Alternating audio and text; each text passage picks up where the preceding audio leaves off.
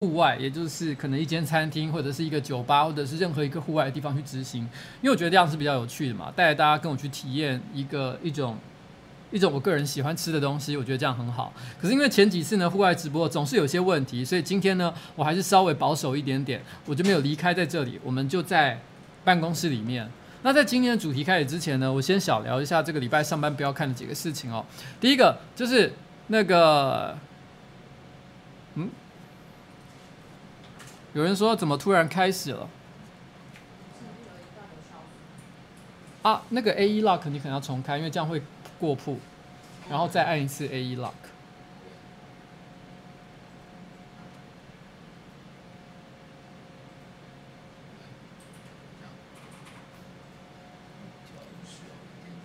哦，OK，这样应该可以。标题没换吗？哦，oh shit，我居然没换标题。我居然没有换到标题，真的是太好太瞎了。稍等一下，那我立刻改。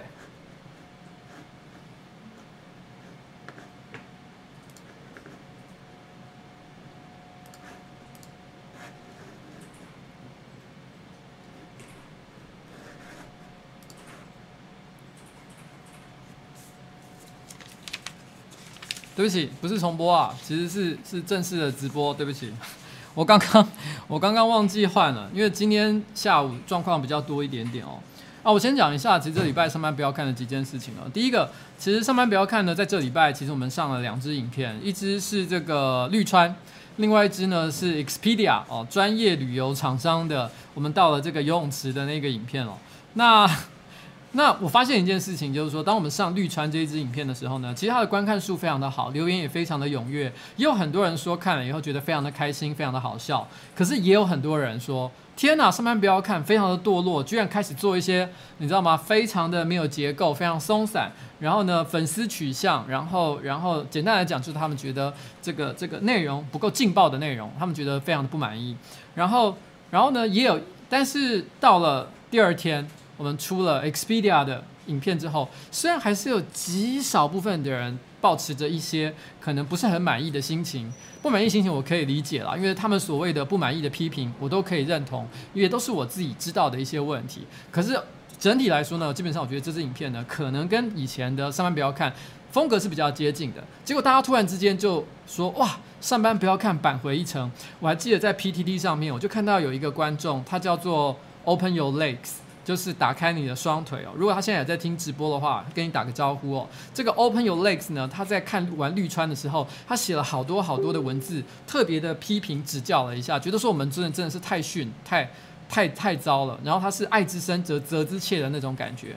但是但是呢，呃，但是到了第二天，他看到 Expedia 这个影片，同一个人，同一个 ID，他说了一句：“哎，真是白操心了哦，原来原来上班不要看，还行的嘛。”他这样说，当然我看这个对话，我是觉得还还蛮感谢的啦。但是我想讲一件事情，就是说，其实如果可以选择的话，我会希望 Expedia 先上这支影片，就游泳池的影片先上，然后跟着再上绿川。这样子的话，我敢打包票，其实绿川的反弹就会小非常非常多，因为大家先看到了 Expedia，大家就会觉得，哎，上班不要看，有在做一些很有趣而且很劲爆的内容。然后呢，接下来再看一个绿川，大家就觉得，嗯，休息一下，偶尔做一些比较休闲的东西，他们是可以接受的。但是因为反过来是先上了绿川，然后再上了 Expedia，加上我们前面又有做 Travel Maker 这些系列，所以大家就会觉得说，怎么搞的？上班不要看，最近都是在做一些跟旅游或者是或者是呃。走马看花有关的一些像这样的一些影片啊，大家觉得不太好。可是问题是，其实这个东西严格说起来，其实这所有的影片，包含 Travel Maker，包含绿川，然后包含 Expedia，其实都是上班不要看，可能在一个月以前就差不多剪好拍完的东西，只是因为。这些影片都正好有业配的关系，所以因为厂商他们想要的一个行销时程是不同的，所以他分拍才会有的像这样的安排。如果可以选择的话，我会希望 Expedia 放在中间。可是很可惜的是，因为厂商的时程安排就是不是这样嘛，所以变成是这样的感觉。其实这有点像是一句成成语，就是朝三暮四啊。其实有时候你知道对调一下影片的顺序，我觉得观感可能会有很大的不同。可是很可惜的是，上班不要看呢，毕竟呃。也是要收钱办事，所以其实这个时候你就会觉得啊，怎么好像让人觉得有一点点不爽这样子。那我觉得这个是我想要稍微小小的做一个解释了。不过关于 Expedia 呢，其实背后有一个小小的故事哦，就是那个 Expedia 呢，其实这一支影片，呃，呃，Expedia 的一支影片呢，嗯，其实我们在拍那支影片的时候，因为我们要捞泳池的水来煮泡面嘛。那我坦白讲一件事情，我对这件事情是充满恐惧跟抗拒的感觉的，因为我真的觉得那个水不是很干净。然后虽然为了戏剧效果表现得很爽的样子，但是当下我是有点恐惧的。我真的很怕里面充满了细菌，吃完了之后呢会拉肚子，然后甚至于会感染一些奇怪的细菌，搞不好甚至回来以后因为什么呃。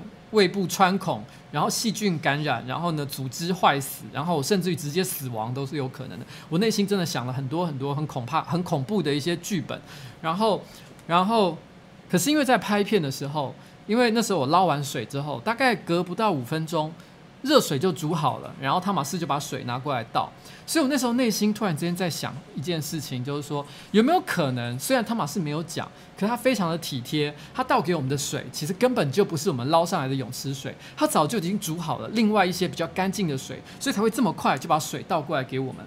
可是因为毕竟那个时候正在拍摄中，我不好意思拆穿这件事情，然后呢，我就让大家就是说。我就我也不告诉大家，反正就是维持这个戏剧的效果。心想，汤玛士真是一个体贴的人呐、也许我们喝的是干净的水呢。于是我就很很安心的把它吃了下去，做完了整个演出。然后一直到今天，呃，不是昨天，我问了汤玛士这个问题，说，诶，那一天那一次啊，我想问一个问题，就是水五分钟之内就煮完了，这么快，你显然一定是用了别的水来帮我们煮，然后让我们拍片吧。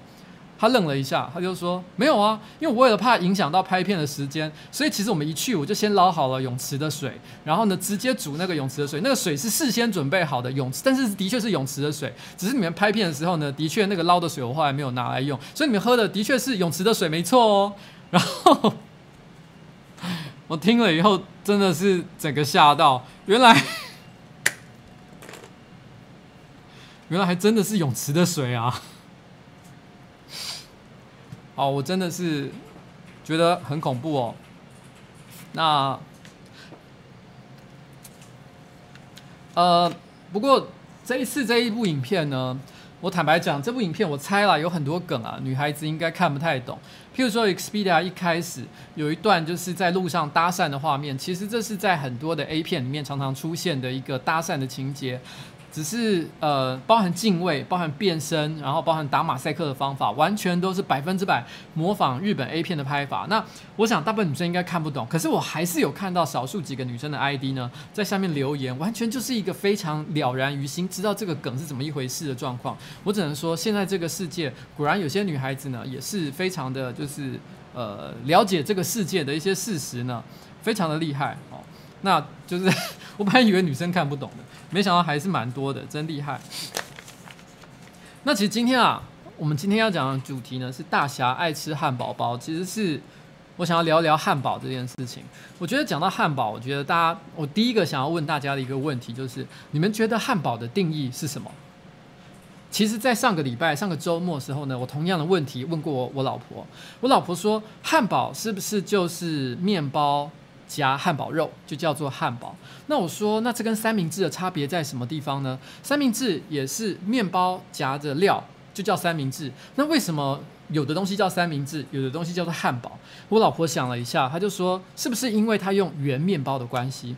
可是如果圆面包，就造成了汉堡的不同了的话，那事实上其实三明治本来就可以应用非常多的面包，譬如说它除了吐司之外，它可以用 baguette，就是法国长棍，你也可以用意大利的风车面包，风车面包也是圆形的，它们通通都还是叫做三明治啊。所以显然圆面包、圆形的面包并不构成汉堡的定义条件。那到底汉堡这个东西是怎么来的？其实这个东西是这样子，其实其实关于汉堡的由来呢，呃有。一些不同的说法，它一直都是一个有点争议性的话题。但是它的确是从三明治演化而来。三明治这个东西是在十八世纪的时候，一个英国的贵族，他有一天在玩扑克牌游戏的时候，可能是桥牌或者是赌博，不太确定。我我这个细节我有一点忘记了。他在玩牌的时候呢，因为到了吃饭时间，他不太想下牌桌，所以他就吩咐他的厨师说：“你就随便拿个面包，然后夹一点料给我吃就好了，可以让他就是可以很轻松方便的一边玩牌一边吃的东西。”所以那个厨师就做出了这个最早的一个三明治的料理。后来这个这一个贵族呢，他还被取了一个绰号叫三明治伯爵。我已经忘了他的名字，但只记得因为这个事情的关系，所以他后来就被人家叫做三明治伯爵这样子。那这个三明治伯爵呢，那后来呃，但是但是这个时候还并没有汉堡这个概念。其实，在德国有一个城市就叫做汉堡，名称跟拼法。就念起来的感觉，就完全跟我们现在的 hamburger 是一样的，就叫汉堡。中文的翻译也叫做汉堡。那一般都认为说，其实最早呢，所谓的汉堡肉排是汉堡当地的一种料理。它是把牛肉的碎肉，然后呢加上了一些洋葱，还有可能一些其他的配料，然后呢压扁，然后揉制而成的肉饼。那一开始会有这样的料理，是因为呃有的时候他们在做完牛肉料理的时候，剩下一些牛的碎肉丢掉，非常的浪费。那有一些可能部位也不是那么的好吃，所以他们就把它做用牛碎肉的方式做成了这个料理。后来发现其实意外的好吃，而且呢价格又非常便宜，所以就开始受到了一些呃平民百姓的喜好。然后后来因为汉堡的人移民到了美国，然后呢他们把这个饮食的习惯带到了美国去。那因为它的确是一个很廉价的料理，对于这个移民来说就是没有什么钱，然后呢生活也不太方便的情况之下，的确非常的方便，所以开始美国人也开始吃这个东西。然后差不多到了一九零一年一就是二十世纪初初的时候。不确定是到底是哪里，因为现在有很多不同的说法。有人说是康乃狄克州，有人说是德州，反正总而言之，很多地方都有很多家族都宣称第一个汉堡是他们做的。他们有一天突然间心里就想，煎汉堡肉排这样吃呢，还是有点麻烦。那干脆拿个圆面包把它夹起来，因为他们毕竟是移民嘛，平常工作很忙，可以一边工作一边拿在手上这样咬着吃，不是非常方便吗？就好像下田的农夫可能会想要做这个。亚洲，譬如台湾跟日本的农夫，可能就会吃饭团是一样的道理。他们想要一个可以边走边吃，拿在手上吃，然后呢，或者是在田里面休息的时候，呃，可以随手就拿来吃的一个东西，所以就做成了最早的一个汉堡排。然后在差不多就是二十世纪初的时候，因为一个博览会，然后有一个摊贩他贩卖了这个食物之后，然后突然之间就在美国大为流行了起来。然后据说，呃，据说这个世界上，呃。最早的一个连锁汉堡汉堡店，呃，叫做 White Castle，就是白色城城堡。那我不知道有没有人喜欢看电影哦？有一部电影叫做 Harold and Kumar，呃，Go to White Castle，台湾的翻译叫《猪头汉堡包》。它是一个很白烂的搞笑片，它也被视之为就是你知道有在美国有一种搞笑片的的的呃。的的分类叫做大麻片，就是他们这种片呢，主角都是你在抽大麻，譬如说像是菠萝快递哦，或者是呃呃星期五，然后或者是呃刚刚讲的这个猪头汉堡包，它都是属于这种类型。那看的时候呢，因为整个过程很呛，所以很适合边抽大麻边看。那像之前有一部片叫做有很多大堆头的喜剧演员都有演出的，叫做那个。好像什么世大明星世界末日，它也算是这种大麻片的一种哦。然后，嗯，然后那个猪头汉堡包呢，它的那个主题就是在讲说，有两个这个这个美国年轻人，他们莫名其妙的，就是想要去吃 White Castle，可是一路上遇到了很多困难，然后呢，使得他们历尽了千辛万苦，到结局才终于吃到了 White Castle 的汉堡，所以叫做。Harold and Kumar go to 呃、uh, White Castle。那因为这个系列在当时蛮受欢迎的，所以后来陆续拍了二三，我没有有没有四我忘记了，但是一二三我都有看过这样子，可能还有后面的啦，我不太确定。但是我觉得后面就相较之下就没有那么好笑了。嗯。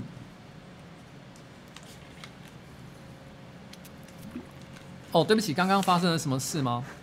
刚刚有人有讲什么我应该要注意的话吗？我刚刚没有。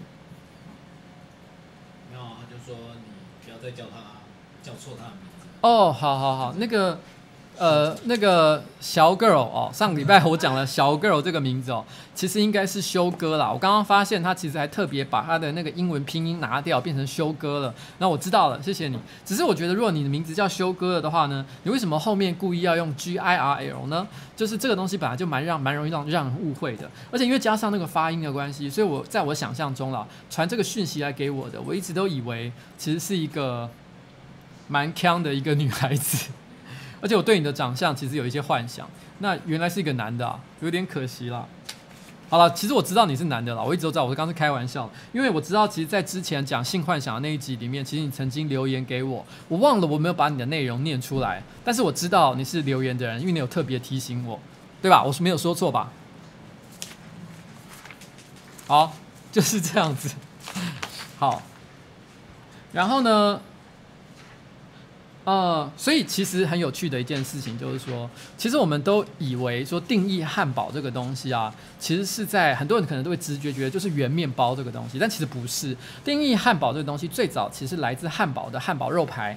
然后呢，它变成了这个汉堡的一个起源。最后，它结合了三明治的概念，变成今天的状态。可是，这是表示什么？表示符合汉堡定义的东西里面一定要是汉堡肉排才行。可是你会发现，现在你去汉堡店，里面有所谓的鸡排堡，然后呃有所谓的热狗堡，各式各样的堡。所以到后来呢，其实的确本来一开始它是要加汉堡肉才叫 hamburger。可是现在呢，其实汉堡的确它的定义反而变得比较像是圆面包夹的东西，通通都可以叫做汉堡。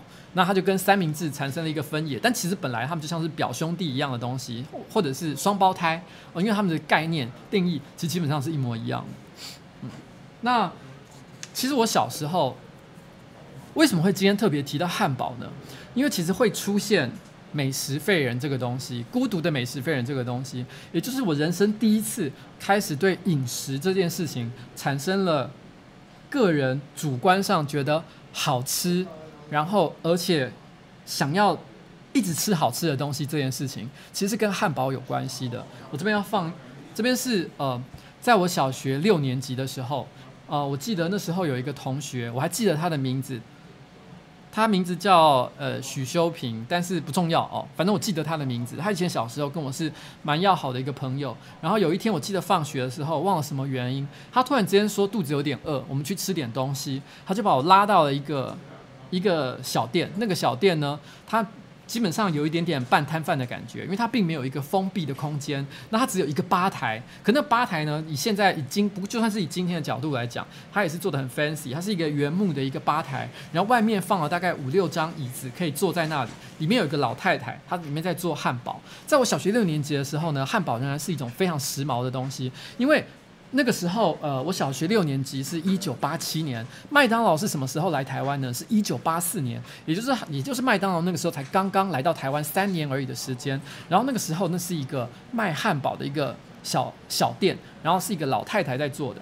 然后，因为我那时候已经吃过麦当劳了，所以对我来说，所谓的汉堡就是像麦当劳那样的东西。可是他跟我去那里的时候呢，我第一次吃到了沙家堡的汉堡，我突然吓了一大跳，跟我过去印象的就是麦当劳汉堡是完全不一样的东西。麦当劳的汉堡肉其实非常的干瘪，但是呢，它的麦汉堡肉非常的多汁，然后吃起来整个食材。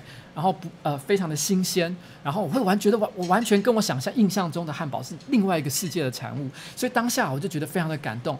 那时候我记得我小学六年级的时候，每天的零用钱应该是三十块，然后三十块其实没办法吃一次沙家堡，然后所以我必须要存好几天的钱才能够吃一次沙家堡，但是我只要存到了钱，我就会想吃沙家堡。那沙家堡它其实开在我们那个社区一个也算是很偏僻的一个地方，然后。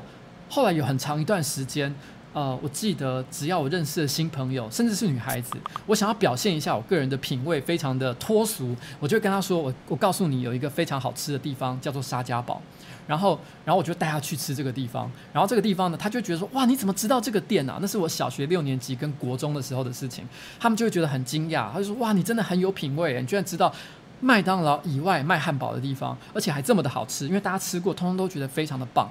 可是后来差不多到我高中的时候，这家店就消失了，不知道什么原因。我一直有印象，就是说那个店呢，它其实是一个呃，它其实是一个木造的一个吧台，然后那个老板娘是一个老太太，她就坐在那个站在那个吧台的后面，它里面有一些看起来很漂亮的器具。举例举例来讲，它有一个切肉的的的道具。现在如果你去那个呃呃，我把一些城市关掉，对不起。你现在如果去一些，你现在如果去一些，就是那个那个嗯。叫做什么？呃，我刚刚讲到哪里？我刚突然自己都忘了。然后那时候其实我非常的喜欢呃沙家堡这个地方，然后。呃哦，我想起来，它那个切肉器具就是你去，譬如说现在你可能去一些料理店，你看起来并不会很稀奇的东西。可我小时候是第一次看到，就是说你可以把肉放在上面，然后它会有一个，你可以这样子一直来回卷动，然后一直切出薄薄的肉片的一个东西。我还记得在小的时候，其实你你如果今天呃你曾经有在速食店打过工，不管是麦当劳、德州炸鸡、肯德基，你就会知道其他的原料呢常常都是用真空包装，或者是用一些其他的方式，然后包装好，就是预先处理好的食材，然后放在箱子纸箱里面，然后呢，一整箱一整箱的运过来。所以当当你到了这个要料理的时候呢，其实那食材都已经是半完成的一个状态。可是沙家堡其实是一个现点现做的地方，它连肉排都是现切的呢。所以你会知道，在当时的我来讲，你就觉得哇，这个地方真的很酷炫。而且它的座位只有五六个而已，然后呢是在一个非常非常偏僻的角，在都市一个非常偏僻的角落。然后到了高中的时候，它突然之间它消失了，我不知道它到哪里去。然后我常常会经过那家店。那个吧台一直都在，他从来那个吧台呢就一直在我们那个社区的一个小角落，他从来没有消失过。我一直以为他有一天会会再重新回来，不知道什么原因，但是他就是没有出现。已经三十年过去了，三十年，整整三十年，你可以相信吗？今天下午我又特地走过去那一趟，那个吧台居然还在，我有拍拍了一张照片，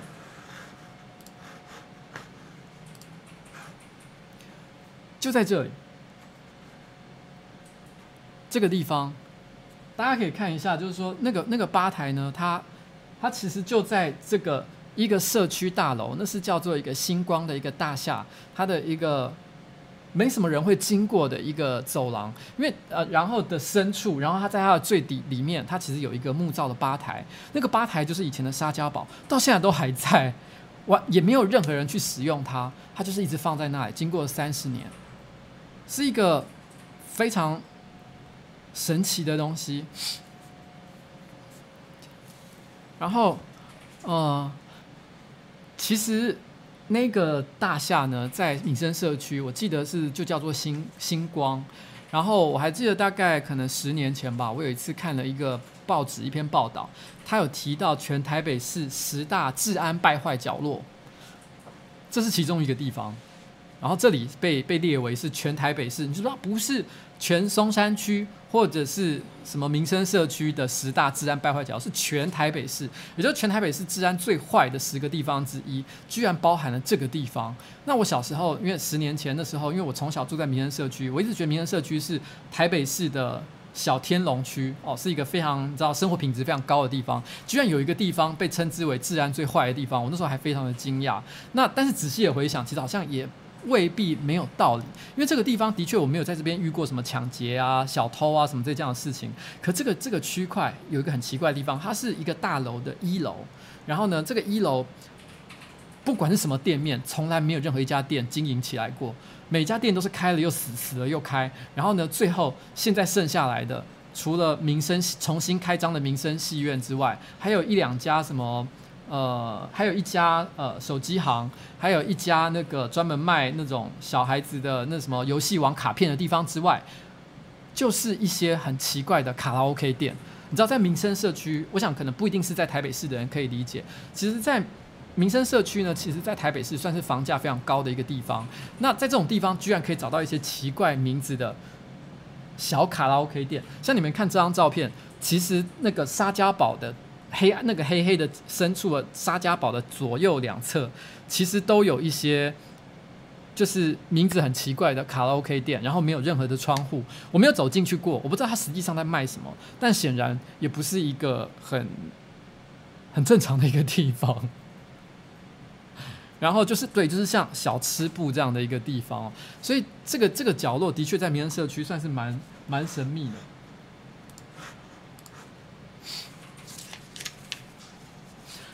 所以对我来讲啊，沙家堡一直就是你知道吗？孤独的美食废人的起源，因为有孤独的美食，因为有这家店，我才第一次的对饮食这件事情产生了强烈的兴趣，而且发现带别人去吃没有吃过的好吃的东西。会引引来很多的好感，所以你知道这可能还包含了一些功利的因素。然后那时候就真的非常喜欢。可我可是这时候回头要讲，我的人生第一次吃汉堡，并不是在沙家堡。呃，台北台湾的第一家麦当劳是开在一九八四年，第一家店呢其实也是在民生社区的附近，就在民生东路上，民生东路跟敦化北路交叉口，然后呢就是在那里。啊，如果有有人住在台北市的话，知道我在讲哪个角落的话，你就知道我在说哪一家店。那家店就是全台湾最老的一家麦当劳。然后那家麦当劳呢，它开幕的第一天，一九八四年开幕的第一天，就创下了营收一百万台币的的记录。你要知道，那是三十年前的营收一百万台币，非常的厉害的一个数字。而且一个礼拜之后呢，我忘了它营收数字总数是多少，但总而言之呢，据说打破了当时全世界的记录，就是全美国、全世界的麦当劳，在一九八四年从来没有任何单一一家店有过这么高的营收，所以那家店在全世界曾经造成轰动。但事实上，我觉得这跟台湾人一直以来的个性有很大的关系。台湾人就是非常的喜欢突破记录。举例来讲，像 Costco，Costco 呢的内湖店。它第一次开幕的时候，他也创下了年度营收全世界第二名的一个记录。那时候全世界老外都非常的惊讶，就说：“哇塞，在台湾这么小一个地方，居然开一家 Costco，可以创下全世界最高营收的一个记录。”那大家都会觉得干你太屌了吧？然后，然后呢，后后来那个 Costco 呢，呃，陆续在很多不同的地方展店。内湖店呢，已经慢慢的变成不是全台湾营收最高的店。那现在目前台湾最高营收的店呢，是在台中，台中的大墩店是目前营收最高的一家 Costco。但是不论如何，台湾台湾的记录仍然是你知道吗？到现在为止，台湾每年就全世界每年就是 Costco 的营收排行榜前十名都一定还是有台湾的店。曾经甚至还有一年创下一个记录是全世界前十营收的店有三家是台湾的店，你就知道这个有多厉害。所以这也造成一个很有趣的现象，就是。最近呢，Costco 打算要进军中国，然后，然后想要在上海开第一家店。那那个，呃，可是呢，他才宣布了这个消息，马上就引来了中国民众在网络上的围剿。原因是因为 Costco 的呃高层外国人，好像一个叫卡普兰的人，曾经公开说过一句话，就是他认同台湾是一个国家。那大家就觉得说，哇靠，你居然支持台独啊！所以大家就立刻就是围剿这个 Costco，要他收回这句话。那即便是到现在，Costco 都还没有把这句话收回。这这个事情呢，大概是在五月的今年五月的时候发生了。Costco 到现在仍然坚持这件事情，他没有。公开的辩解，但是也没有收回这句话。我觉得某种程度上来讲，也是因为 Costco 呢，他觉得台湾再怎么讲，过去大概十年来，其实真的贡献了非常非常多的营收，不管是基于感情还是基于实际上的利益。所以我觉得他们某种程度上呢，也不愿意在这个时刻突然之间就把台湾给放掉。那呃，你如果现在去 Costco 的官网上的话，呃，国家列表就是各国的列表上面，台湾仍然是独立的一个区，没有把它并到中国之下，所以这个这个必须要说，Costco 在这一点上真的是呃算是硬气哦，硬气。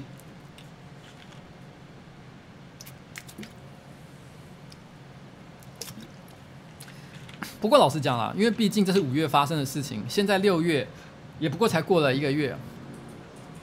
最后会什么样的发展，其实很难说，因为毕竟，虽然台湾的确占了 Costco 的全球营收非常大的一个比例，可是跟整个中国所能够代表的一个可能性、可能的交易量比起来，还是非常巨大的一个差距，真的很难说，就是就是呃呃，到未来哦，就是有没有可能他们还是会做出一些改变？那我觉得站在这个角度啦，就是说，我觉得台湾啊，台湾人其实要。体认国际上的一些现实，我们要感谢所有支持我们的朋友，但是呢，也不要对，如果当有一天他们没有办法挺住的时候，也不要觉得太难过，因为有时候社会的现实、国际的现实，就是就是这个样子。那我们不要灰心丧志哦，不要也不要一下子就把别人全部都是一竿子推翻，因为真的要活下去，不管是外国人还是台湾人，然后呢，或甚至是中国人，都有很多很多的困难要面对啦。哦，我是这样觉得。嗯，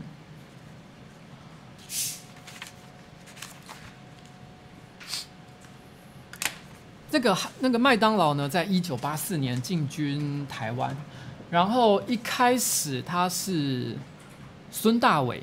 哦的家族所经营，孙大伟。我不知道大家知不知道我在说谁，因为毕竟他已经去世了。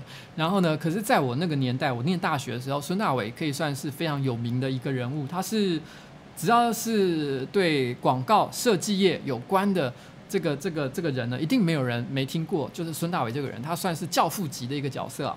那他们家族呢，也本来就非常的有钱，然后所以他们本来一开始就，他们也是就是最早的就是麦当劳的台湾经营者，只不过后来他们把这个经营权转交给原来的就是美国的集团。那但是其实很有趣的事情是，其实，在民国六十四年。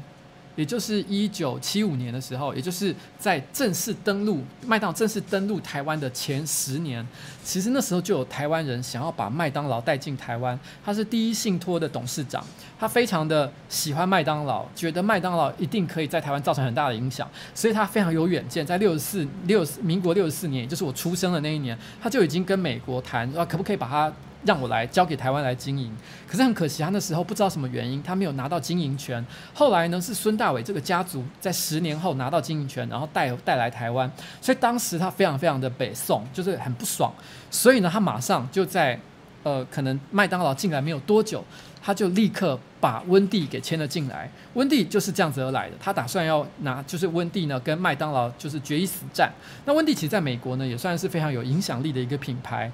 那在台湾，在我的国中时代，其实温蒂呢也受到非常多人喜欢。可是我想现在年轻人可能都没有看过温蒂，原因是因为在这场战争里面他输了嘛，就是这么的简单。我还记得在我国中的时候呢，温蒂在我以前念敦化国中，温蒂在呃敦化北路上哦。跟南京东路交叉口附附近就有一间，然后那个时候呢，我常常下课会去那边呃吃东西，然后念书，然后虽然说是吃东西跟念书啦，但其实实际上来说，是因为那个时候有认识一些女孩子，然后下了课之后，我们常常会约在那边见面，所以它更像是一个联谊的场所。只要到了快放学的时间，你会发现那边都挤满了穿着制服的人。我还记得在那里。呃，我曾经跟一群女孩子玩过笔仙这个游戏，幸好没有发生什么恐恐怖的事件。但是我记得印象很深刻，就是你知道，一群男生跟女生，然后每个人手上都握着同一支笔，在那边画来画去。那时候觉得真的非常的兴奋跟刺激。一方面是很担心，真的像传说中一样会发生什么不良的后果，最后大家会离奇死亡。但是更重要的事情是因为。跟很多女生的手握在一起，那个感觉真的是太奇妙了。那是我在国中时代的时候的事事情，这样。然后温蒂呢，刚有人提到说，其实温蒂有一个东西我非常的喜欢，它也是现在，我觉得它也是台湾第一次，我在台湾第一次吃到这个东西，就是烤洋芋。现在烤洋芋呢，其实并没有很稀奇，因为也有也有一些专门的店在，可能像像在在信义区这边，有一些专门的店在卖烤洋芋。可当年呢，呃。第一次哦，在素素食店吃到烤洋芋，我就是在温蒂汉堡这个地方。烤洋芋呢，它基本上就是把马铃薯，然后呢，就是稍微切开一个口，然后把它烤熟，呃，烤熟之后稍微切开一个口，然后呢，它上面可以加上各种配料，譬如说像是呃呃 cheese 啊，然后这个这个。花椰菜啊，然后培根啊这些东西，那因为吃起来是非常非常邪恶，就是热量非常非常高，但是但是味道又非常重，然后呢又让人非常满足的一个食物。对于那个时候还在发育期的我们来讲，那东西真的是非常的美妙，非常的爱吃这个东西哦。嗯，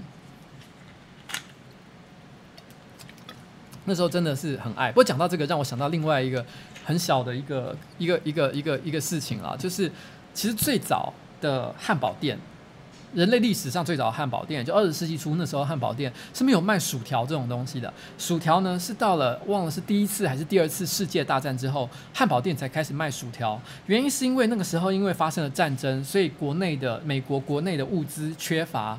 那那那那个。所以很多的汉堡店，他就把那个汉堡肉排的的分量缩小了。那缩小了，很多人就会吃不饱嘛，所以他们就加卖薯条。那薯条呢，因为就是马铃薯这个原料比较便宜，所以呢，但是又比较能够填饱肚子，所以他就是用这个方式呢，用这个方式就是等于买买汉堡的时候，汉堡虽然缩水，但是我顺便附一个薯条给你，那你这样吃起来就不会吃不饱的感觉。后来才变成现在演变成现在，就是只要吃汉堡，大家都觉得一定要配薯条这样的感觉，薯条是这样子来的，所以最早并没有配薯条的吃法，但是现在呢，你真的会觉得吃汉堡没有配薯条非常的怪异。那尤其是麦当劳的薯条，其实说真的，我个人觉得麦当劳的汉堡非常的难吃，我基本上是不吃麦当劳汉堡的。然后，然后呃，但是薯条不知道为什么，它到底是加了什么样的原料进去，我也不能理解。但它吃起来的确都跟所有的速食店不一样，你就是觉得它特别的好吃，真的太太神奇了。然后，呃，我好像以前直播的时候有讲过这件事情，就是麦当劳啊，也在呃有一种东西叫做所谓的麦当劳理论。麦当劳理论就是说，呃，如果你今天呢，大家是在呃做脑力激荡的时候，然后就一群人在做脑力激荡的时候。那因为大家有时候大家会比较害羞，不愿意贡献自己的想法，因为很怕讲出来会被人家笑，所以这个时候呢，负责主主持这个这个会议的人要想办法先抛出一个很烂的意见，然后让大家觉得哇，这么烂的东西都可以讲啊。譬如说，就好像蔡哥，蔡哥他讲了一个超烂超落赛的笑话，他讲完之后，大家哈哈大笑说，干这么烂的笑话你也能讲哦？那于是大家就开始开怀。大家就可以尽情的讲各种笑话，因为反正没有比这个标准更低的东西了，就是像这样的一个概念。那那所以呃，那为什么说这个有个东西叫麦当劳理论呢？他就是在讲说，因为这个东西有人把这个这个这个抛砖引玉的说法哦，他说称之为麦当劳理论，就是说，因为当一群上班族出去吃饭的时候，如果不知道吃什么才好，你只要说要不要吃麦当劳。然后呢，大家就会立刻说：“哦，no，我不要吃麦当劳。”于是大家就一开始没意见，没意见的就会立刻跳出来说：“那我们去吃什么好了？”所以这个就是所谓的麦当劳理论。那。可是我我以前在国外的一篇文章上看到这个麦当劳理论呢，我觉得这个东西非常的好。那时候我在一家游戏公司上班，那你知道游戏公司都是些臭宅男嘛，所以我第一次尝试用麦当劳理论的时候，就是中午大家不知道吃什么时候，我就说了一句：“那要不要去吃麦当劳好了？”结果没想到这些臭宅男全部都说：“好啊！”每个人都好开心，我觉得吃麦当劳是一件很爽的事情，你知道吗？因为麦你知道这些。所以对臭宅来讲，麦当劳其实是个非常好的东西，所以我才发现，其实这个理论呢，并不是在每一个地方都适用，就是这就是所谓的麦当劳了哦。然后，呃，但是讲到麦当劳，麦当劳有一个有趣，也有一个很有趣的地方是，其实很多人可能不晓得一件事情，就是。我不知道你们知不知道这件事情。其实麦当劳在去年，它就已经不是由美国的原来的集团所经营，它已经在台湾呃改给那个哦国宾饭店，给国宾饭店的总经理所成立的另外一个集团呢所经营，所以它现在已经是台湾人所经营的店，而不是再是呃麦当劳了。原因是因为麦当劳在这几年呢经历了非常大的经营上的一些危机，因为它没有敌，它敌不过它的很多的竞争对手。然后市场有很大的改变，所以不管是日本啊还是美国，它收掉了非常非常的多店。那台湾的麦当劳虽然一直营收都是非常的好，可是它的总部可能为了要求生存，所以呢，它也是选择把台湾的这个部分切割出去，然后卖掉，大概卖了五十一亿台币吧，哦，然后呢换来一些现金。不过我也有看到另外一个说法了，他说他其实真正卖掉的理由不是因为想要获利了结，而是因为台湾的房地产。的市场有所改变，因为其实很多人都以为麦当劳就是一个饮食集团，专门卖汉堡为生的。但它其实这个公司呢，百分之五十的营收是来自呃房地产，来自租金。因为它其实到任何一个市场去经营的时候，它一定都是先可能他想要经他想要开一家店，他就先买一块地或者是一个店面，然后把这个店开起来，然后呢，如果有有人想要加盟商想要加盟哦，这个业者想要加盟的话，他再把这个店租给他，哦，包含租金，包含店面租给他，所以他其实都是在收这些房地产的租金啊，然后跟这个这个呃跟他，而且而且因为通常一个地，他可能开了一家麦当劳之后呢，因为麦当劳在很长一段时间里面是一个很吸引人的一个呃一种一种算是一个一个。餐厅吧。所以只要有开麦当劳的地方呢，房价都有可能机会可以成长。那只要一成长，他有机会，他可能不想经营的时候，他的房子又可以，他的那个那块地又可以卖掉，所以又可以赚钱。所以对房地产来讲，所以对于麦当劳来说，他其实他的本业是房地产公司，那他可能。发现了台湾的房地产市场已经不能再经营了，所以他也觉得干脆就把台湾的麦当劳一起卖掉吧，也是有这样的一个说法。但是至于哪一个说法为真呢？因为其实我也不是很了解，毕竟这一块市场我不是专业啦。但是麦当劳早年哦，我觉得它有一个小，也有一个小点，就是说，其实它麦当劳早年的原料呢，像是面包啊、牛奶这些东西，其实是台湾的义美所提供的。那所以其实这个这个。也也早年这个也是都是一些使用一些非常良心的一个原料这样子，大概是像这样。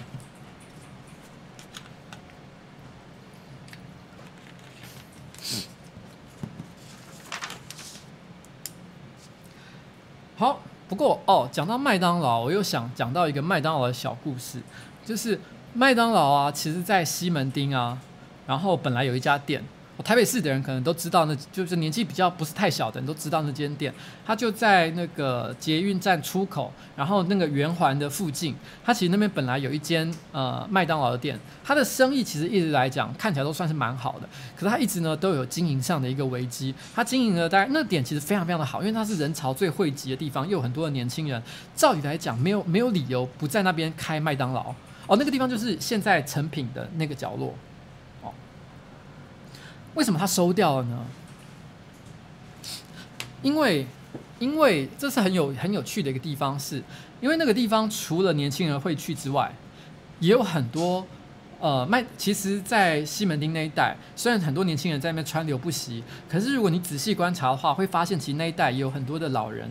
呃，在那边徘徊不去。其实一直以来，呃，那边也有蛮多的，因为有些老人年纪大了，他可能很无聊，他也必须要去一些地方，然后呃，呼吸一下新鲜的空气，或甚至于说他有一些特别的需求。举例来讲，像是找一些呃年轻的女孩子援交，然后常常都是在那个角落去进行。然后，然后呢，他们常常因此变成了一个文化，就是因为麦当劳的。的点一杯咖啡的价格并不贵，几十块钱而已，所以造成很多老人他们常常会聚集在那家麦当劳里面，然后呢，点一杯咖啡就坐一整天，然后呢也会有女孩子进去，然后在那边跟。呃，老那那边的老人，然后直接谈援交的价格，所以造成那个店的气氛非常非常的差。那一般来讲，像这种服务业，一定都是以客为尊嘛，所以大家都会不管怎么样对客人服务服务业的态度，像你去一般去麦当劳，其实你有任何一些奥客的要求，其实他们尽量都会想办法满足你，很少会跟客人起冲突。可是当时的麦呃那个那个西门町的那家麦当劳，就常常发生，就是店长真的东北调，然后就直接用店内的广播系统，然后呢。赶那些老人说：“哎，那些老先生说，请你们哦，赶快离开这家店，就直接广播哦，要赶这些客人，因为他真的受不了，因为他们一坐一整天，正常的客人无法在那边消费，而且甚至于还有人在那边谈援交这件事情，非常的不好。那么尝试了很多种方法，想要解决这个问题，但一直解决不了，最后他们觉得放弃算了。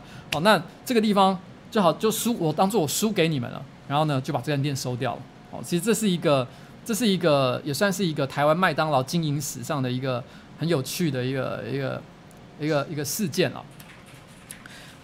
一九八四年麦当劳进来之前，其实台湾呢是有一间山寨麦当劳的，叫麦当乐，开在台北市。呃，火车站附近，然后可这间店我没有去过啊，因为那时候我还太小了，我没有没有办法去像那样的一个地方。但是呢，其实在，在所以到底那个店到底吃起来怎么样，其实我并不知道。但是其实台湾台北市有一间非常非常老的这个汉堡店，那一些比较老的这个这个台北市民可能都知道，叫女王汉堡。女王汉堡你现在还还有还有两家店，一家是在民族东路上，一家是在农安街。那民族东路上的那一间是老店的原址。那农安街是比较新开的一间店，那两间店的经营者其实不一样。那其实。原来的女王汉堡呢，它其实在台湾也是一家连锁店。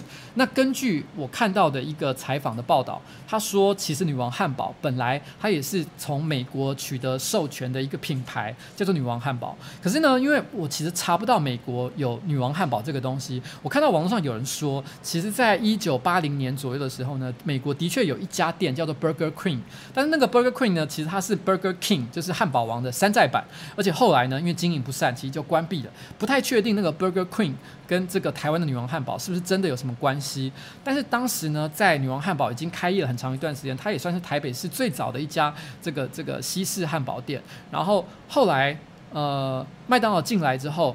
呃，女王汉堡本来曾一段时间是主主导台湾的这个汉堡汉堡产业，但是因为麦当劳的这个攻势实在太凶猛了，所以他一家店一家店跟着收。最后有一天呢，老板经营不下去，他就只好决定就是熄灯，不要再经营了。那当时留下了两个员工，一个就是农安街现在的老板，一个是现在民族东路的老板。他们可能就就觉得说，呃，想要继续经营这个原来的店，所以他们就用原来的名号继续经营现在的女王汉堡。当时的。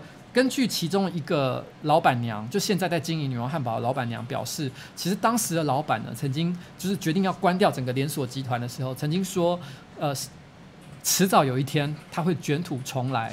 然后那个那个那个老板娘说，她其实过去。他说他当时决定要就是在那个民族东路那边继续把这个老店继续开着，继续让它营业。本来是希望这个老板有一天可以东山再起，然后呢把他们接回去。结果没想到三十年过去了，这个事情从来都没有发生。结果他就居然店开到了现在。那女王汉堡的东西到底好不好吃呢？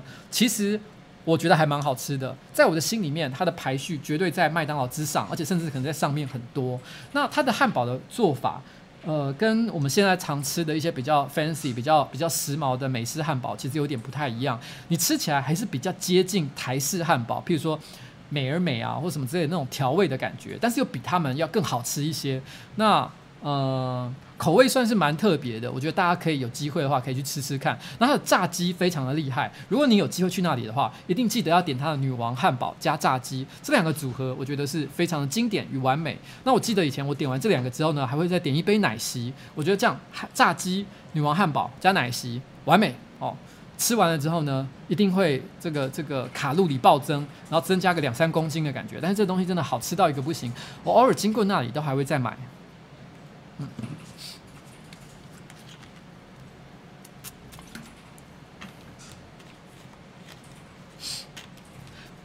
那其实后来麦当劳在台湾开了之后呢，它陆续又开了很多的，台湾又陆续开了很多的这个这个连锁的汉堡店嘛，像是刚刚讲到的温蒂啊，哦，然后我看一下，温蒂刚刚提到它是台湾第一信托集团哦，它所开的，还有一个哈蒂，哈蒂是天仁食品集团去拿授权进来的哦。农特利是日系汉堡店哦，现在台湾好像还有，但是剩下可能非常非常少了。但是它的它的出现应该比摩斯还要早一些。我不知道有没有人吃过农特利，农特利的汉堡其实都是长条形的哦，非常的特别。那农特利一开始的经营者呢是呃那个正旦行，然后还有肯德基，肯德基最早是统一集团带进来的，只是后来呢统一集团又失去了经营权，然后呢，统一集团自己又开了二十一世纪。那二十一世纪炸这二十一世纪汉堡呢，其实曾经有一段时间在台湾好像有一点点声势还蛮强的感觉。大概就是我念大学或者是我大学刚毕业那段时间，呃，台大的那个校门口对面就有一间二十一世纪，所以那时候其实我觉得很多台大学生呢，曾经对二十一世纪是有一些记忆跟感情的，只是那个过程好像没有经历太久，好像。二十一世纪就有点经营不下去，所以就消失了。然后二十一世纪其实我觉得它有点像是台北市的丹丹啦。那现在应该还有，因为我刚去 Google 了一下，我发现官网还有在经营，而且还的确有几家店存在的感觉。那只是说呢，因为我小时候我念大学的时候，因为我其实并没有觉得它很好吃，所以我对它到底，所以我也没有很常去。然后呃，到底它吃起来什么样感觉呢？我嘛，我嘛不知啦。哦，我我也想不起来它到底要怎么样评论它了。那到底是怎样？我嘛没记记。哦，还有摩斯，摩斯是东元集团引进的。嗯，但是呢，其实，在对我来讲，我在后来，刚刚我发现有观众有提到，就是说，他说他刚刚才去茉莉汉堡吃汉堡这样子。其实呢。大概三个小时、四个小时前，我也才刚刚从茉莉回来。我是为了今天这个主题才特地去茉莉的，因为茉莉是我大学时代台北市最屌、最夯的汉堡店，因为那个时候，现在你讲到汉堡店呢，除了连锁集团之外，其实有非常多更优质的选择。不管是你说在台北市来讲，你可能在东区啊、信义区啊，都有好多好多厉害的汉堡店可以选择。你不是非吃这连锁品牌不可。但是在当年，其实真的有卖好吃汉堡店。在我念大学的时候，其实并不多，就是非连锁集团的，其实非常非常的少。那那个时候，茉莉汉堡呢，它就开在美国学校天母美国学校的旁边，然后。呃，那里对我们来讲，你知道吗？这是一个完全像异世界的一个地方。因为你一走到美国学校的附近，你就会发现外国人的比例，可能平常呢，你走在路上，你可能走了一个小时，勉强才会遇到一两个外国人。可是如果你走在天母美国学校附近的话，你大概每一分钟都会看到有外国人从你旁边走走过去，那简直就像是。你知道租界还是什么样的一个地方？那是个外国人的区块。然后你走到那个那个茉莉汉堡里面，总是不管是你哪个时间点去，中午用餐的时间还是下午非热门的时段，总是有人在排队，而且常常都是外国人，所以你就会觉得那里好像很厉害。然后呢，那是我第一次吃到呃有印象的、很有印象的非连锁的这个这个这个汉堡店。那我记得当时，我要说老实话，现在的茉莉汉堡还在。他换了地方，呃，但是其实已经不好吃了。然后，而且就算是当年的茉莉汉堡，我觉得全盛时期的茉莉汉堡，它的汉堡以现在的标准，我觉得以我有印象的那个味道来讲，其实也不算特别厉害。我只能说它跟连锁的汉堡店不一样。那不一样这件事情呢，本身就蛮酷的，所以你就会想跟别人炫耀，你会带女生约会，就像沙家堡当年的情况一样。当有女生跟我说她想要吃汉堡。的时候，我就跟他说：“不要吃什么麦当劳，我带你去吃比较酷的东西。”然后就骑着摩托车带他去吃茉莉汉堡，就有点像这样感觉。说：“哇，茉莉汉堡是什么样的地方啊？怎么这里都是外国人？哇，吃起来完全不一样呢。”这个感觉你知道吗？就会觉得自己非常的帅气，你好像分起来非常的有品味的一样的感觉哦。然后那个那个，可是我说真的，当年我觉得茉莉汉堡最好吃的东西啊，其实并不是它的汉堡哦，然后。因为它的汉堡肉其实严格讲起来有点干，有点柴。然后它唯一的优点就是说，因为一般去素食店的话，它的汉堡肉跟蔬菜还有洋葱或者是里面的番茄酱，然后呢那个芥末酱的比例都是店员帮你弄好的，然后拿来你就只能直接吃而已。但是茉莉汉堡呢，它是把这些材料全部分开来哦，它只有面包。然后面包上面只有放汉堡肉，然后呢旁边会放一些生菜，然后放一些洋葱，然后放酸黄瓜，然后呢番茄酱跟芥末酱呢是自己加的，所以你就可以自己选择这些东西的组合比例是多少。只有这一点我觉得比较屌，但是说真的，它的味道我真的觉得还好。我当年一直觉得它最酷的东西呢是肉酱热狗。就是它的热狗面包上面是淋上意大利肉酱，第一次吃到这个东西，觉得好屌哦！居然热狗有这样吃法，觉得真的是令人觉得非常的惊奇。但是这也不是我觉得它最好吃的东西，我一直都认为它最好吃的东西呢是两样东西，呃，其实是，正确来讲是三样。第一个，鸡肉三明治，我非常的喜欢它的鸡肉三明治，我还没吃晚餐。我有带它的鸡肉三明治回来，可是是呃四个小时以前买回来的。我现在拿起来发现摸起来好干哦，然后看起来很平凡的一个东西，它其实就是鸡的碎肉，然后呢里面可能有一些胡椒、盐、美乃滋，再加上一点芹菜之类的东西，就这么简单而已。然后呢吃起来味道非常的清淡，但是越咬越嚼，你会越感觉到面包与鸡肉的甜味。我小时候超级喜欢吃这个东西的，我觉得每次吃这个东西的时候呢，我还一定要点他们的那个。罗宋汤，然后我觉得罗宋汤酸酸甜甜的味道，再加上这个清淡口味的鸡肉，我觉得真的是完美的一个组合。嗯，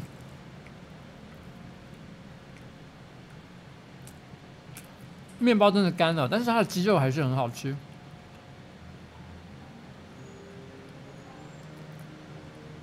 嗯，我小时候真的很喜欢的。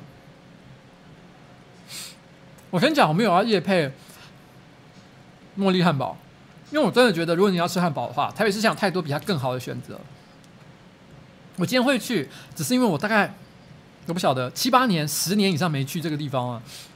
我突然之间，你知道吗？很想再吃吃看，因为我知道它都还在。哎，老师，我今天去的时候，我还发现负责跟我点餐的人，跟我大学时候去的是同一个人。哦，老板是同样的。嗯，嗯，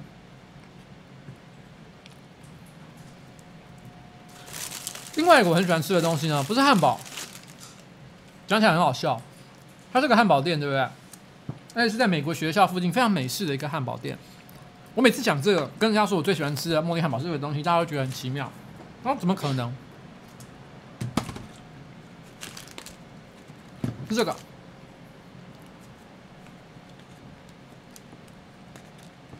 嗯。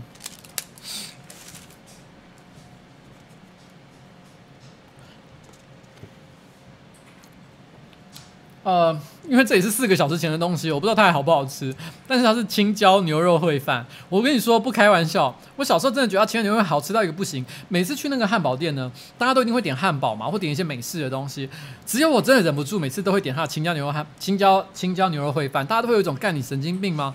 可是我真的忍不住，我也知道在这边应该吃点三明治，吃点汉堡，pancake 之类的东西。可是我就是忍不住想点这个饭，真的好吃到一个不行。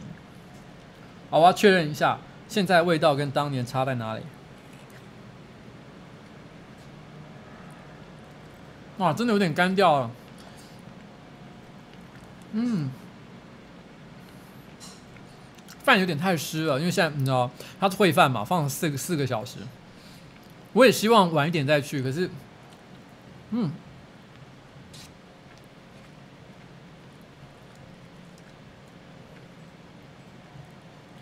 好微妙啊，我说不上来到底跟以前是不是一样的，因为真的放太久，这个评分可能有点有点不公平，但的确没有像以前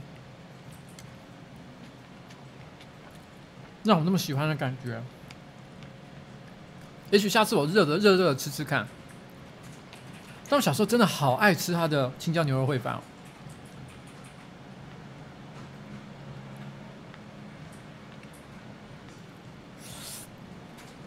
嗯。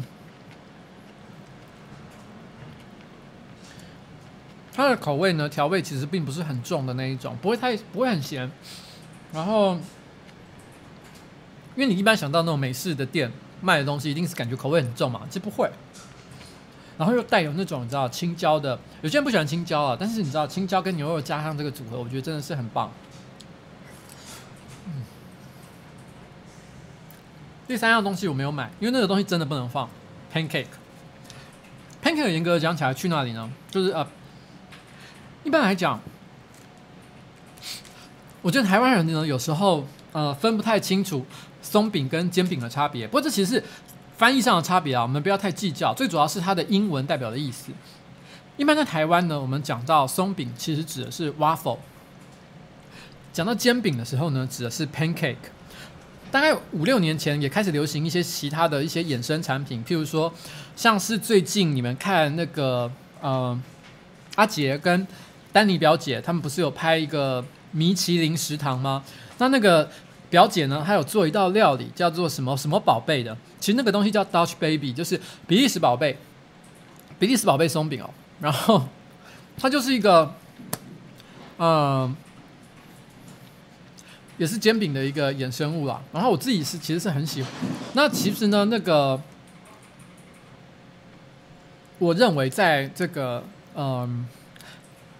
茉莉的全盛时期，因为我今天没有吃，我不知道。它全盛时期的时候，我认为它的 pancake 应该是台北市数一数二好吃的。然后那时候，我记得我第一次带我老婆去吃，我老婆就爱上了那里的 pancake。她总是时不时会为了要吃那个 pancake，然后拉着我一定要到那个那个呃茉莉汉堡那个地方，就是为了吃 pancake。那因为那个时候，呃，对我们来说，其实我们也只是学生而已，我们的收收入并并没有什么是稳定的收入，然后吃那里对我们讲是个很奢侈的享受。可是时不时我们还是就是会很想，你知道吗？骑着摩托车去那里。后来年纪又比较大一点点，那我们都懒得骑摩托车了，可是也没有到，也没有买车，所以我们还会搭公车或者坐计程车跑好远的地方。因为从我住的地方，如果是搭公车的话，要到那里起码要一个小时才会到那个地方，如果要转来转去，所以其实我们到那里去，可是就是为了要吃 pancake。我的老婆呢，她其实呃最喜欢吃的东西就是 pancake 跟这个炒饭。她基本上她的人生只要有这两个东西就可以活下去了。她曾经有一个礼拜。就是我印象很深刻，那一个礼拜，礼拜一到礼拜五，她每天都在吃煎饼，只是不同家的煎饼。他就一直吃，一直吃，一直吃，完全不会厌腻。他就是爱吃这个东西。那一般来讲，我们在讲 pancake 的时候呢，它会有比较面面粉味比较重的，也有比较蛋味比较香的。然后这两种主要的派别。那那个那茉莉汉堡是属于这个面粉味比较重的那一种，然后面粉香比较重的那一种。那他非常的喜欢。只是后来因为慢慢的，因为台北市也开了几间比较好好吃的 pancake 店，所以我们就比较没有那么常去那里。而且相较之下，呃。以前我们去天母还有很多的目的，因为天母是美式文化的一个重镇，所以我们只要去那边吃饭的话，还可以顺便去逛逛街，去那边的二手古着店，然后买一些衣服。所以对我们来讲，那是一个逛街，也是一个很有趣的一个体验。只是现在相较之下就没有这样的一个动机了。那我们后来在不去呃茉莉汉堡之后，其实我一直都觉得台北市最好吃的 pancake 店呢是 Don Rans，。可 Don Rans 现在也不在了，所以到现在台北市哪里还有好吃的 pancake 呢？严格说起来，其实我觉得已经都没有当年的茉莉，也没有当年的 Don r a n s 更好的选择。所以我现在选不出来到底还有哪里有好吃的 pancake 店。如果你有知道，正好知道台北市哪里有非常好吃的 pancake 店的话，你可以告诉我，可以给我一些推荐，下次我可以带我老婆去吃。在我们家附近有一间叫哈古小馆，那它其实也有卖 pancake，它 pancake 其实很好吃，但它的 pancake 呢？呃，是属于蛋香味比较重的那种，正好不是我老婆最喜欢的类型。虽然我们偶尔还是会去吃，可是不是我老婆喜欢的类型，最喜爱的那个类型。但真的是好吃的啦，嗯。哈古小馆也是一个未来我可能会有机会可以会特别提到的一家店。我也是觉得它在民生社区数一数二强的一间啊、料理店。其实说老实话，现在啊，我已经不太喜欢吃汉堡了。呃，年轻的时候。对我来讲，吃汉堡是一个很酷炫的事情，然后它是一种文化上的一个体验，然后呢，它也是真正在货真价实的一种美食，然后我会为了要特地去享受这个食物，然后呢，跑到天母，跑到一些呃特别的店，就只是为了要吃好吃的这个汉堡，譬如说像现在也已经关门的中西美食，在那个师大夜市那边，嗯，我现在已经没有像以前那样的心情，对我来说，汉堡就只是一个。随手拿着吃的一个很普通的食物，我现在最常吃的其实是，呃，这个摩斯汉堡的蜜汁烤鸡堡。每当我今天下午有很重要的会要开，或者是有演讲，让我都没有时间吃饭的时候，我就会用手机的 APP 去预定一个蜜汁烤鸡堡。然后，哎，这不是叶配哦，我只是在讲一个我的生活状态。因为我们公司的对面还有我家的旁边，就各有一间摩斯汉堡。反正不管是哪一家。反正就是我正好在离哪里比较近，然后呢，我就会定在那里，然后呢，顺手过去拿了就走，然后呢，可能在车上或者是边走边吃，可能在五分钟之内吃完，然后就马上赶着去演讲，做下一个活动。就是我非不得已的时候，我会吃的一个东西。对我来讲，那已经不是一个享受，那只是一个我不得不做的一个选择。那为什么是蜜汁烤鸡堡呢？原因只是因为，因为我年纪大了，有胆固醇过高的一个毛病。如果吃牛肉的话呢，总觉得好像对身体不太好，所以我选择了吃对身体好像比较健康的蜜汁烤鸡堡。但是，但是真的它比较健康吗？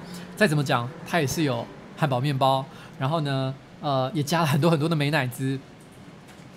它的料理方法呢？说老实话，我也不知道能不能能不能讲算得上是健康，但就是就是就是吃了像这样的一个东西而已，可能只是心理上的一个安慰了。但是那个心情真的已经完全完全不一样了。嗯，这是我今天呢，今天是我有史以来第一次尝试做《孤独的美食废人》直播版哦。然后呢，我想跟你们聊一聊的，就是。我以前年轻时代到现在对汉堡的一些记忆，然后，嗯，然后呢，我好像在以前的直播有讲过，呃，其实我也有在汉堡店打过工，就是德州炸鸡。不过那个，因为我已经讲过了，所以我曾经在里面发生过一件事情，就是保险套事件。哦，那看过的就看过，没看过的就算了，嗯，就是这样。现在你问我台北市哪里有什么好吃的汉堡？其实我因为我对汉堡，其实说真的，我长大以后，我在内摸着内内心良心讲，我宁可吃卤肉饭，也没有特别想要吃汉堡。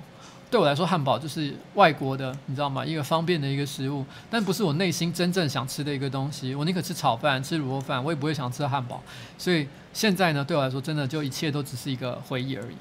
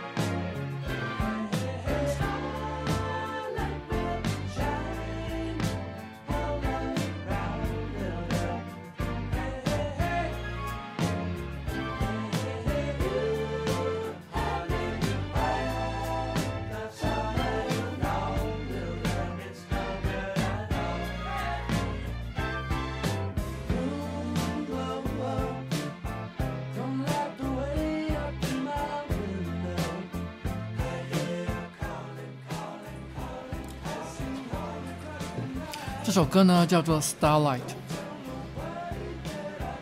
演唱的团体呢叫做 Electric Light Orchestra。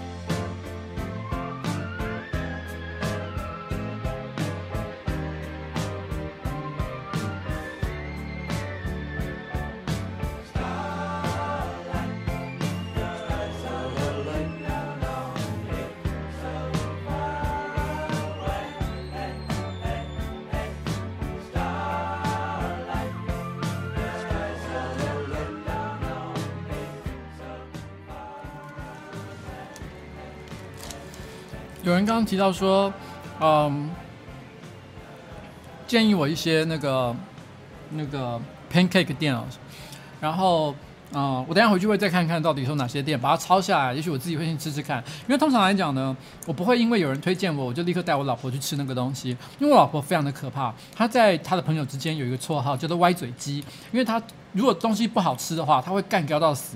因为她歪嘴到什么样的程度呢？我讲一个故事。我刚刚说，其实我们很喜欢一家店叫 Don Rance，他 Don Rance 的那个那个 pancake 已经是他认为台北是最好吃的 pancake 之一了。但我记得有一次我跟他去 Dan Rans 吃 pancake，他吃了几口，然后呢，正好我们认识，因为我们常常去吃嘛，几乎每个周末都去吃，所以正好那个那个那个那个店员。我们认识的店员走过来，他马上把他叫住，说：“你们这一个粉浆，就是那个拿来煎 pancake 粉浆，是不是已经在外面放超过四个小时了？”然后那个那个店员说：“啊，对，你怎么知道？他的确不是刚刚调，是早上调好，现在放已经四个小时。”他说：“对，我吃起来就是已经放了四个小时的味道，我觉得已经就是没有那么新鲜了，你知道吗？他就是像这样子，而且他不只是对 pancake 会这样，他也很喜欢吃珍喝，他以前很喜欢喝珍珠啊。”珍珠呃绿茶类的一个产品，他会吃完珍珠之后，直接跟老板说：“我觉得你这个珍珠已经做好放了多久？放了两个小时，放了三个小时。”他会吃出这件事情，然后跟老板抱怨说：“你可以现煮吗？”所以后来我们在我们家附近曾经有一个阿婆经营的非连锁的一个呃呃茶饮店，他常常看到我老婆会帮他现煮，我告诉他说：“现在有现煮的，超级莫名其妙的一个人。”他他是一个，所以所以我通常不敢直接带他去吃任何东西，除非我自己吃过之后发现哦，真的真的这个一定可以。但即便是这样呢，他还是会，他还是有可能会说你真的是不懂啊。吃完之后说，秋怡姐，你你你你不懂这个东西。所以我常常会在我的直播节目或一些其他的影片里面有提到一件事情，就是为什么我叫做美食废人而不是美食家，是因为在我家，我并不是会懂吃的那个人。懂吃的人其实是我老婆，不是我。所以如果我要是自称美食家的话，我回家我老婆会笑死的，就是这个样子。然后就是这样，嗯，然后呃，我今天呢第一次尝试做像这样的一个题目，聊聊汉堡这个东西哦。然后呃，谢谢大家的捧场，大家居然都有留下来听，真的太感动了。你们居然没有去看足球，然后。Well，关于讲到接下来足球就会进入十六强的比赛嘛，那我不好说会发生什么事情。如果你是一个很喜欢看足球的人，我希望我先我们先不要讲。但是当你在看十六强比赛的时候，如果你遇到任何不开心的事情，我先跟您道歉。那过几天之后，你可能就会知道为什么我会道歉。我先说声抱歉，就这样。那今天的直播就到此告一个段落，拜拜喽。嗯。